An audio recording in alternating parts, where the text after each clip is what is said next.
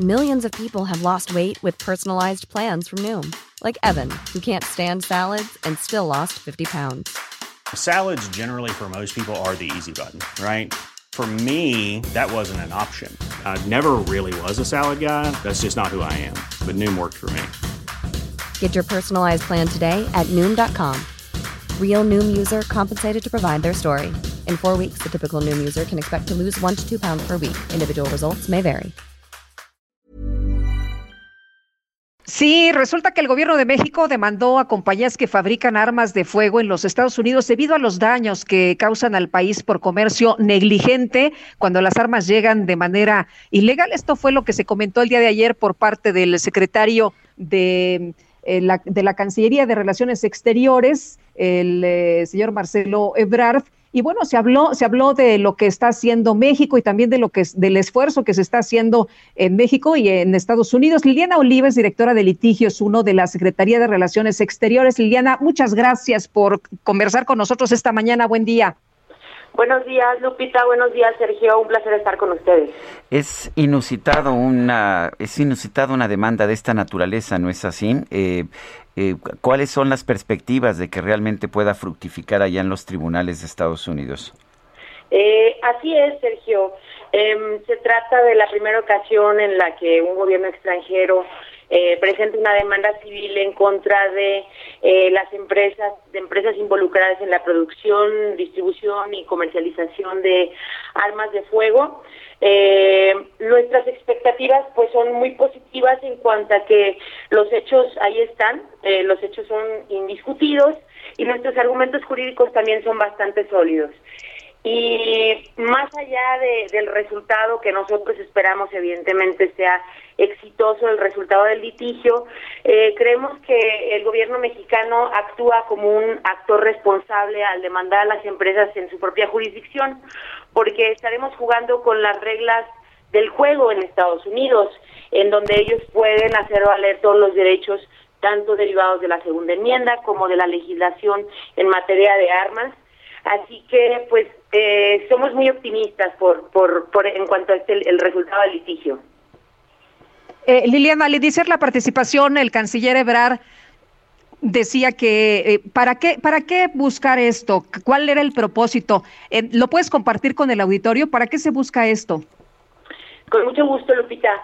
Eh, pues como como ayer lo mencionaba el canciller Ebrard en su intervención durante la rueda de prensa, eh, el gobierno de México ha tomado todo tipo de medidas razonables, las medidas dentro de su alcance para detener no solo el flujo el flujo ilícito de armas a nuestro país, sino para detener a los grupos de la delincuencia que utilizan esas armas traficadas ilícitamente.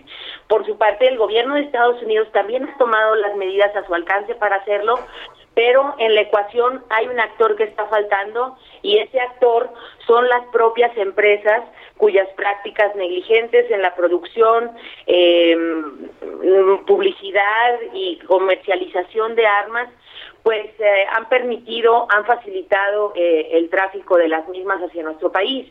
Entonces, el objetivo principal es incluir en la ecuación a este tercer factor, a las propias empresas, para lograr los objetivos de, de seguridad que tenemos planteados eh, los países por, eh, de ambos lados de la frontera.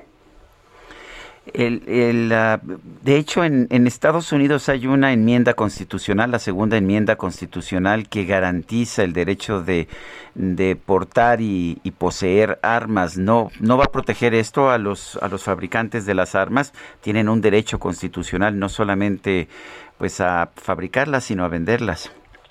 Así es, Sergio. Eh, de hecho, eh, la, la, el, cuerpo de la propia demanda es muy cuidadoso en subrayar que, que nuestro litigio no va en contra de, de los derechos que, que, se derivan de la segunda enmienda constitucional de Estados Unidos, ni en contra del Estado, digamos, del propio Estado norteamericano sino en contra de las prácticas negligentes de las empresas y los daños que ocasionan en México. Dicho en otras palabras, eh, los grupos de la delincuencia organizada en México no tienen derechos de la segunda enmienda y por ello los eh, distribuidores de armas no pueden hacer valer su derecho, sus derechos derivados de la segunda enmienda para alimentar el poder de, juego, de fuego de la delincuencia organizada en México. Digamos que eh, el, factor esencial de nuestra demanda es la no aplicación eh, en México de esos derechos, de esos derechos a favor de la delincuencia organizada.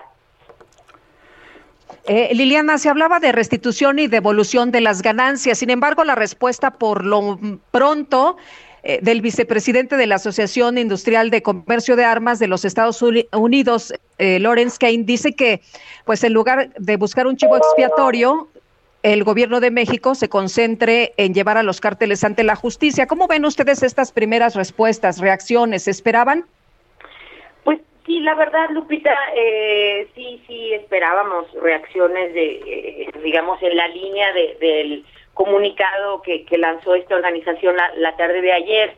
Y pues eh, en el mismo sentido del comunicado en respuesta de la Cancillería ayer por la tarde, nosotros deseamos luchar esta batalla en los tribunales en Estados Unidos y no en los medios de comunicación. Creemos que el derecho nos asiste y como les anticipaba desde el inicio de esta conversación, los hechos son muy son muy claros y pues son indisputables.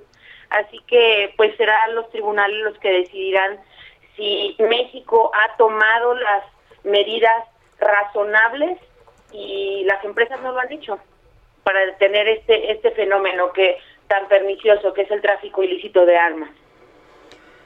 Muy bien, Liliana, muchas gracias por conversar con nosotros esta mañana. Mucho gusto, Lupita. Gracias a ustedes, eh, Lupita, Sergio, y buen día a ustedes, ese auditorio. Bueno, pues eh, lo que decía ayer el secretario de Relaciones Exteriores, Marcelo Ebrar, es presentamos demanda contra fabricantes y vendedores de armas utilizadas para cegar vidas en México. Buscamos reparación del daño y que abandonen su negligencia e irresponsabilidad. Será resuelta en los tribunales de Boston, en los Estados Unidos.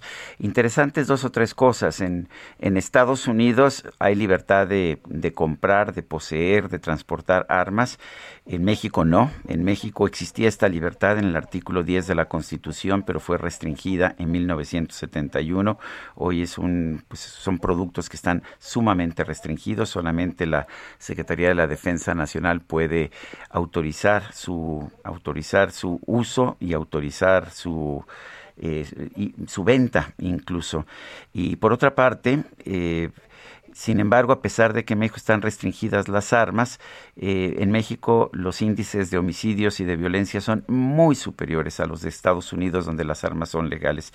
También interesante que el gobierno mexicano decidió no recurrir a instancias internacionales, por ejemplo, al Tribunal de la Haya, sino a un tribunal de los Estados Unidos. Interesante.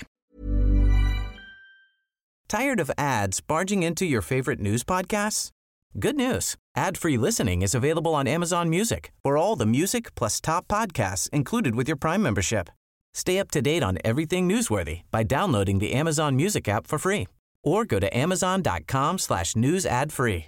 That's amazon.com slash news ad free to catch up on the latest episodes without the ads.